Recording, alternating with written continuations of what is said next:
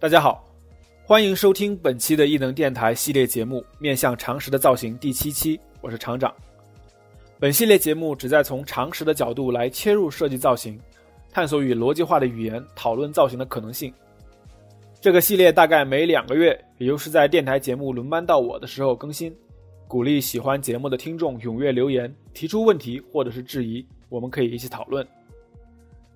好久不见啊！中间因为有好几个假期，所以说这次呢隔了相对长的时间才更新。那么废话就不多说了啊，老规矩，先来看一下留言。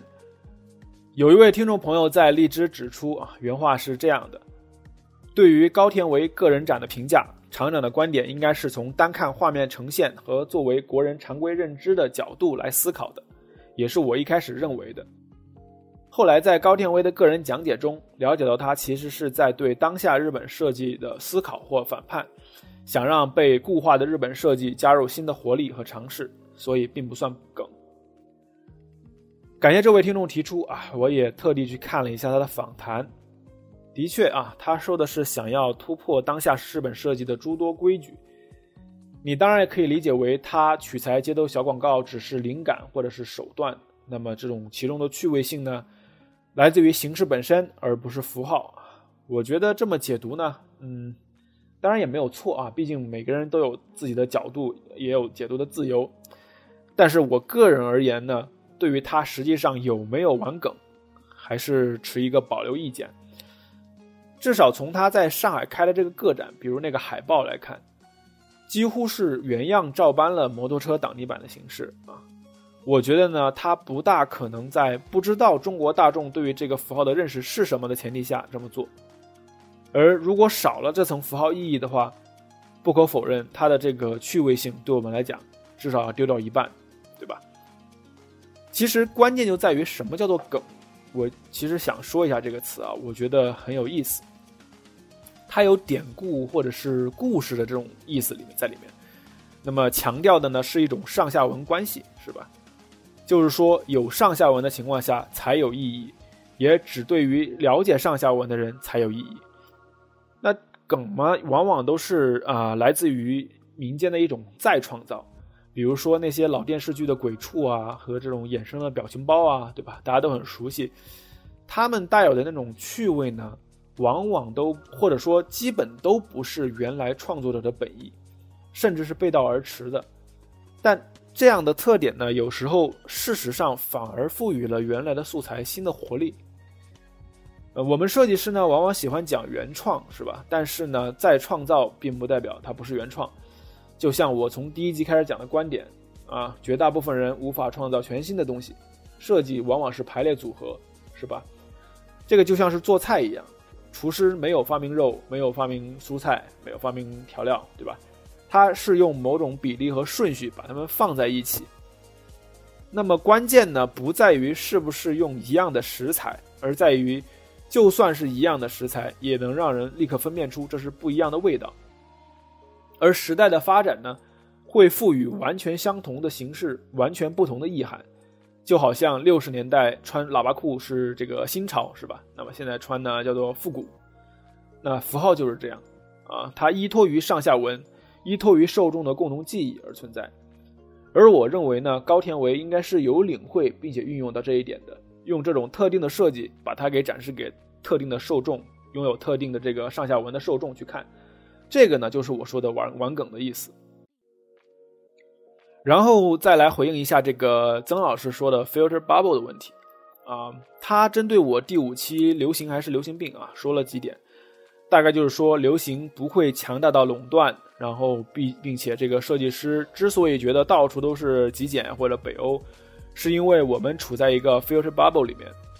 实际上呢，并没有像我们想的那样满地都是啊。其实我听下来呢，我觉得这里面存在着一个误解，或者说，我并不觉得他有反驳我的观点，因为我当时通篇讲的所谓流行病啊，本来就是在说媒介给设计师造成的 filter bubble。我的原话就是啊，是否有可能让大量的设计师都同时做一种类似的风格或者形式的设计呢？那这么一来的话，这种风格或者形式自然也就会变成一种流行，对吧？原话是这样，就是说不是在说流行造成垄断，而是媒介的垄断让设计师群体里，在设计师的群体里面造成流行，才导致了大量相似风格设计的涌现。这个世界上当然存在着啊五花八门的风格，对吧？不可能是一家独大，也有五花八门的这个 bubble，是吧？像曾老师说的那样，而设计圈呢，就是其中的一个 bubble，是吧？而恰恰是因为这个 bubble 里面的我们呢，比其他人都更关注和在乎设计，尤其是现代工业化语境下的设计，所以以至于我们比其他人反而受到了像苹果或者是宜家这种通过设计取得空前成功的产品更多的影响。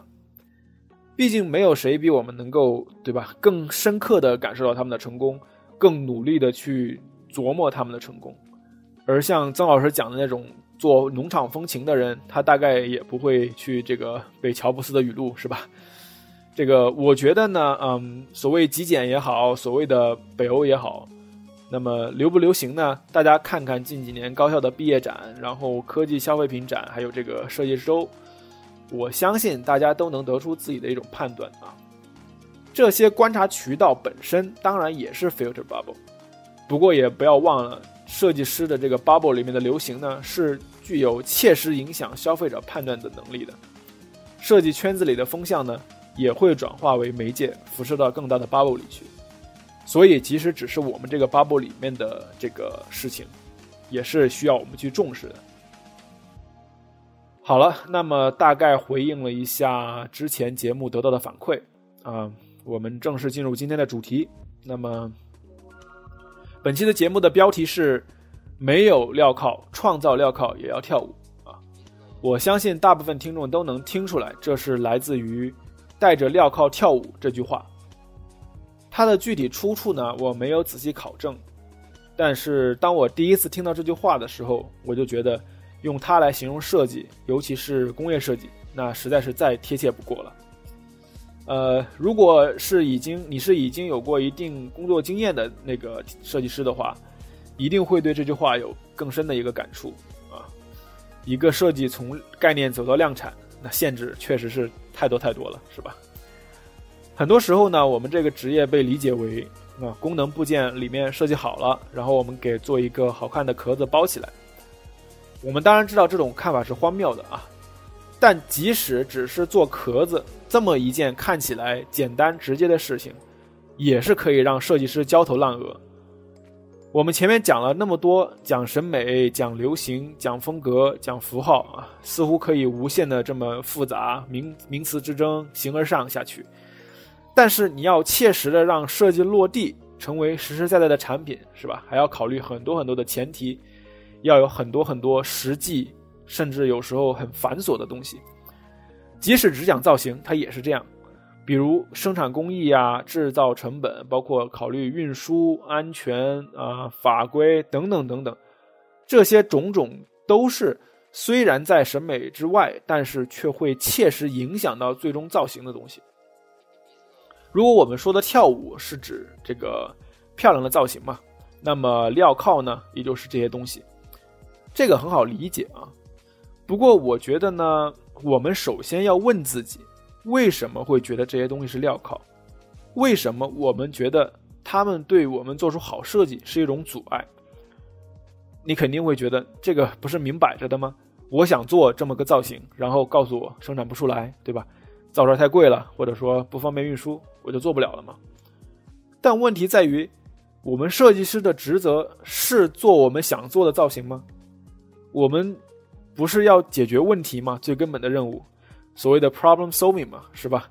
那么造型设计应该是一种手段，而不是目的嘛？那造不出来，成本太贵，或者说是这个运输不方便，这些不也是需要我们去解决的问题吗？那为什么大家，包括我，为什么都不喜欢解决这，都不喜欢解决这些问题呢？我觉得这个是来自于嗯一种普遍存在的观点吧，就是。设计以人为本，以用户为中心，是吧？所以，我们从学校时代开始一直在尝试解决的呢，绝大部分都是用户的问题。那最终的目的呢，是为用户提供极致的体验。那从造型上来讲，当然就是你要做的足够好看嘛，是吧？做到这一点就不错了。极少有老师会真的跟你较真儿，制造开模之类的问题。那么，用户作为第一先级当然是应该的，是吧？而且，如果你作为课程来讲，如果你要同时花精力在具体实践上，时间上往往是不现实。但是这里面一个副作用就是。造成了学生在刚接触这个行业的时候，产生了比较片面的一个认识。那我倒不是想说这个啊，你要是不考虑这些，那你毕业就会发现最后做不出来，然后白搭，是吧？这个当然是显而易见的。我想说的呢是，就算你做不需要实际生产的概念设计，实际上这种认知也会让我们屏蔽掉很多很多设计的机会。而这一点呢，在现在这个时代，实际上我认为是越发致命。也越发值得我们思考的。我之前呢一直在讲，就是说造型传递信息，传递信息是吧？比如突出某种特质，然后暗示某种功能，表达某个符号。但是归根结底，为什么要传递信息呢？或者说为什么要用造型来传递某种信息呢？举个最简单的例子，那么笔记本电脑是吧？我们希望它越薄越好，那么设计师就拿出自己的看家本领是吧？让它看起来。比实际要更薄，比如像这个 MacBook 那样系列的那样，就是说边缘的时候做一个弧面收窄边框，是吧？是一个很典型的手法。那我要是本来就能做到很薄呢？如果将来的科技能把笔记本做得像纸板一样薄，那我们还需要去传递薄的信息吗？当然还是要的，你只要比做别做的比实际更厚就行了，对吧？但这样一这样这个时候呢，就是说。你一个可以发挥设计的点就消失了嘛，是吧？设计是依托于需求而存在的，如果需求消失，那么设计也就无从谈起了。换句话说，设计师的任务是让世界变得更美好，但是世界越是美好，也就越不需要设计师，是吧？这么说感觉有点那个，有点悲观啊。但是这其实就是你想想是不是这样的？其实就是一个一张纸牌的两面嘛。因为有光明才有阴影，因为有疾病才有医生嘛，因为有问题需要解决，有需求需要满足，那么才有设计师，是吧？那记得以前我看一部讲这个工业设计的纪录片，叫做《Objectified》，里面采访的有一位嘉宾是这个呃 IDEO 的呃联合创始人，叫做呃 Bill Moggridge。那么他在这个片子里面很自豪地展示了他早年设计的，嗯。据他说啊，是第一部投产的笔记本电脑。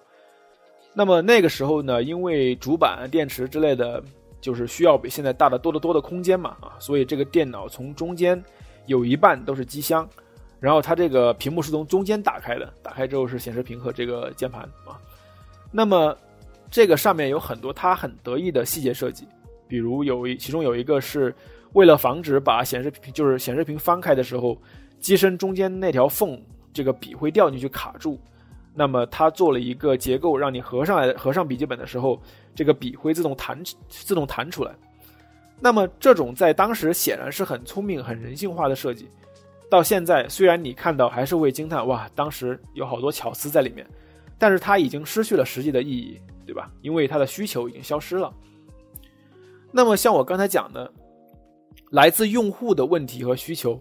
往往占据我们设计母题的绝大部分，而挡在为让我们为用户创造更好体验的这个路上的其他东西，我们都觉得是一种负担，是妥协，是一种时代的局限。但是，当这些时代的局限真的消失了，笔记本足够薄了，那全都 3D 打印一体成型，不需要缝线，不需要开模，一切都触控、手势控制，然后声控、眼控，甚至是脑控了。任何物理界面如果都消失了，我们用什么来承载和表达我们的创造力呢？当然了，这个时代和技术进步又会产生新的问题，这是肯定的。但是我们应该明白，实际上恰恰是我们不喜欢的这些局限，成就了各个时代的设计师们。我之前讲细节凸显技术那期说了，就是以前汽车设计嘛，以前就是因为。钣金技术的局限，然后用镀铬条来衔接曲面，是，对吧？是一种通用的手法。那么这个是因为六七十年代的汽车设计师想象不出各种雕塑一样的曲面吗？我是持一种保留意见啊。但是不管怎么说，他们用镀铬条和简单的曲面做出了众多现在看起来反而更加凸显简洁优雅的这种杰作，这是肯定的，大家都能看到。这个并不是在反对进步啊，你但现在当然也可以用他们用的手法去用镀铬条代替冲压的腰线，但是当你不需要解决这个问题的时候，一来你不会觉得有必要，二来你也不一定能想到这种造型方式，是吧？可以说，这个造型的创造者或者说是灵感来源，恰恰是技术缺陷本身，并且因为这个时代的上下文，赋予了这个造型实质上的意义和一种内外的统一性，让它超越了一种纯粹的装饰性，是吧？变成了一个更加就是 cohesive 的一个设计。当然了，在以投产为目的的设计活动中呢，为解决这样这些各种各样的局限而设计造型，那是不可避免的。你无法脱离时代，不管你愿不愿意，那这些镣铐你都得戴上，是吧？刚才我说的那些呢，种种顶多可以让你就是面对他们的时候有一个更加积极的态度，是吧？但是本期我想讲的重点呢，是在于像我之前提到的，我们需要重新审视我们在概念设计，就是那些我们似乎可以忽略到这些限制的设计中，对于这些限制的态度。把它们摆到和用户需求同等重要，或者说至少是相似重要性的一个位置上。这个听起来有自相矛盾的地方啊。按理来说，我们做概念设计的目的，就是可以暂时摆脱各种各样的限制，那么充分的发挥我们的创造力，把能够对用户产生的价值最大化嘛，对吧？这当然是没错的。但是问题在于，我们对于概念设计有比对。量产设计更高的原创和创新性的需求，那对于概念，对于量产设计来讲，即使你不是那么让人惊叹、让人眼前一亮，只要摆正市场定位，并且保证质量和功能，也是可以接受的，是吧？比如大家都做圆形的电饭煲，那么我做一个方形的电饭煲，其他不变，我拿来卖，没有人会指责什么，是吧？好不好用另说，但是没有没有问题。但是如果你做一个方形的电饭煲，然后其他的不变，说这个是概念设计，会怎么样呢？尤其是如果你作为一个刚毕业的求职者，你在这个作品集里面讲啊，我的作品是一个电饭煲，然后它的突破点是它是方形的，而不是圆形的，那么你觉得这这个面试的人会怎么看，对吧？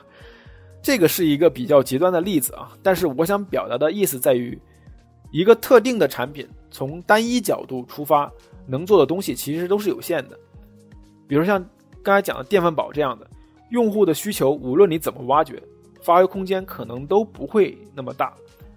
尤其是在这个世界上千千万万的学生和设计师每天都在绞尽脑汁做新的概念设计的情况下，对吧？毕竟这个你不要必要不需要生产的话，不需要成本，那么你在家里自己做，然后发出来都可以，是吧？在这种情况下呢，要做出新意是很难的。我相信大家都有过同样的经历，就是上学的时候啊，你比如说做一个方案，然后想了好几个自以为觉得哇绝妙了这种主意，然后上网一看，发现已经有人做过了，而且还不止一个，是吧？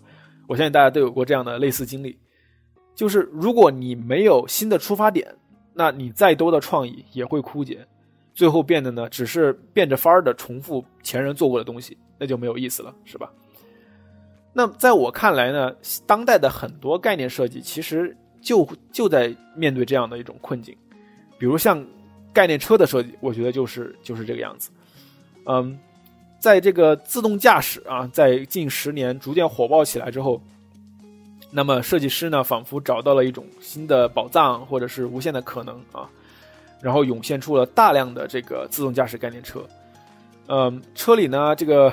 不需要方向盘和驾驶位了，是吧？然后各种各样的车内布局都好像可以实现，和你横着坐、对着坐，可以睡觉、可以 party，然后对吧？最佳最开始大家都觉得非常非常兴奋，很新鲜，然后也出确实出现了很多很多精彩的尝试。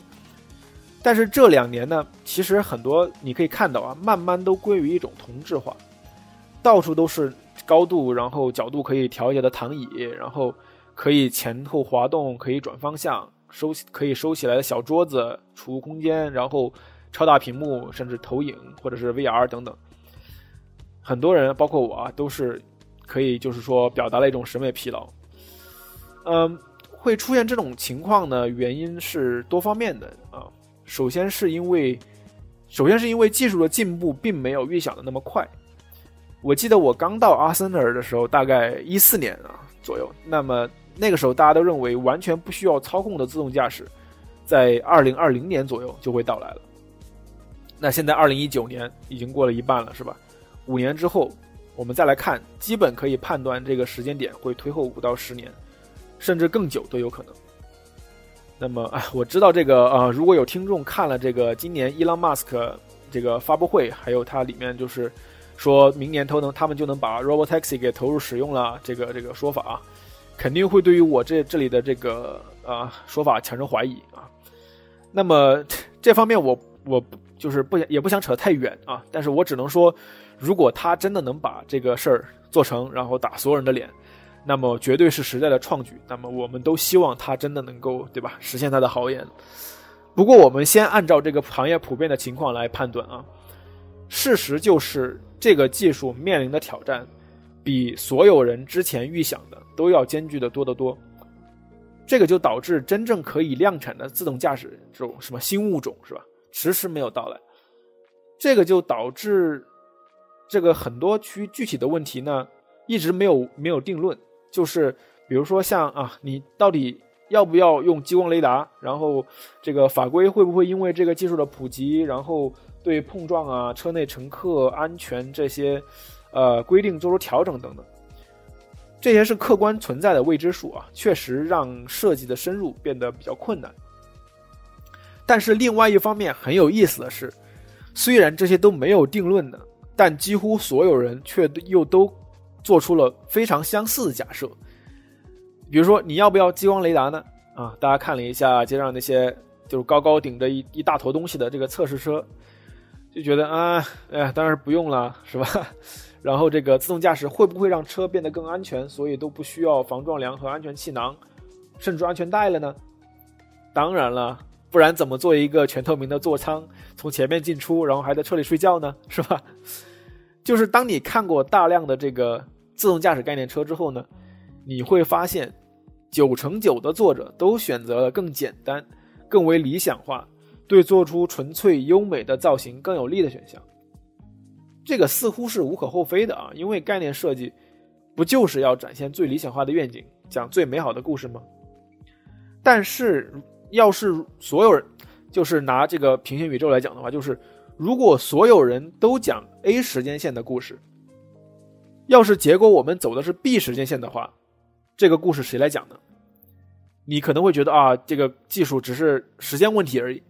那如果大家都讲二零五零年的故事，那这中间还有三十年的故事，谁来讲呢？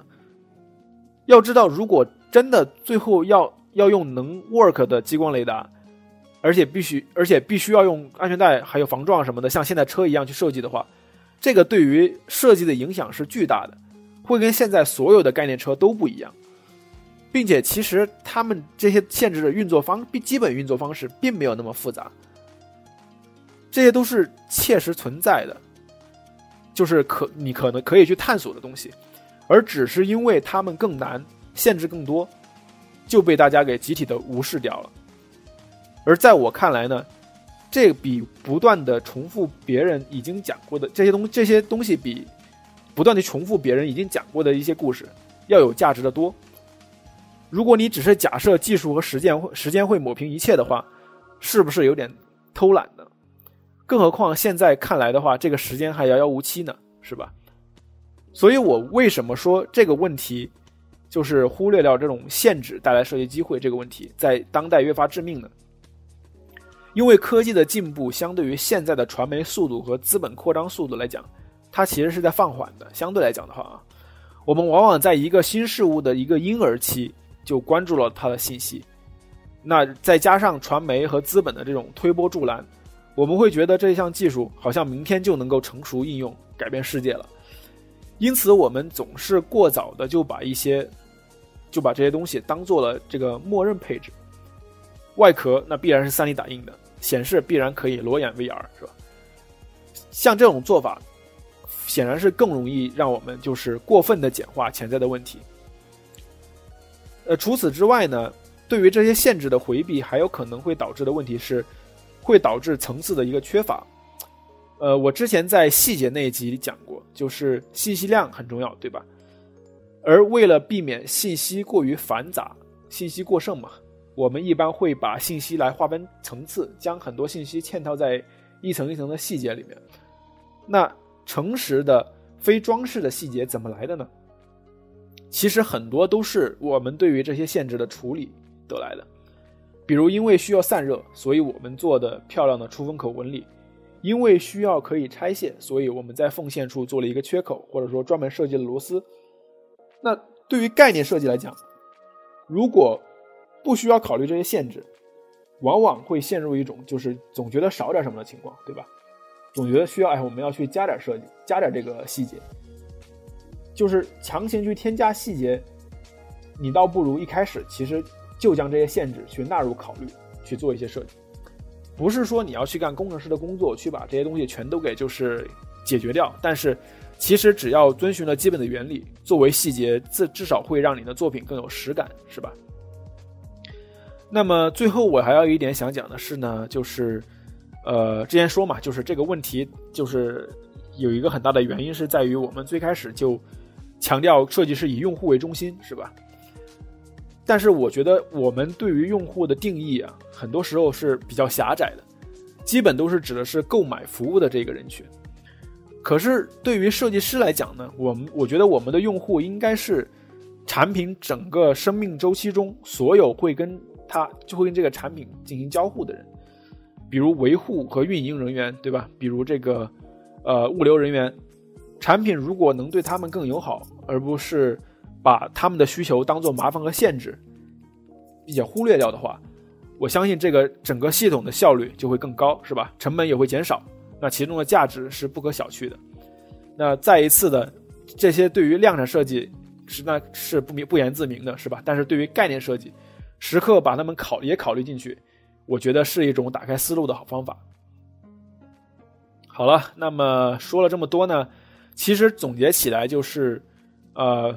对于狭义上的用户片面的强调，以及对于理想化情境的一个偏爱，使我们倾向于抗拒限制、忽略限制，尤其是在做概念设计的时候。呃，这个给我们带来的不仅是越来越狭窄的命题选题，还有是让设计缺乏真实感和层次的可能。就这方面而言，我们对镣铐的选择性无视，反而给我们带上了新的枷锁。事实上，在你没有戴上镣铐的时候，你是无法跳出独特的舞的，因为这些舞步呢，往往都是对于镣铐的反应，是迫不得已的进化。那么，但恰恰就是因为这些不得已，才能够催生出新的设计、新的物种，是吧？所以，我们不仅是说要适应镣铐，不抱怨镣铐，而是需要镣铐，欢迎镣铐。如果是概念设计的话，没有镣铐也要创造镣铐。好的，以上就是本期异能电台面向常识的造型全部内容。我是厂长，感谢大家收听，我们下期见。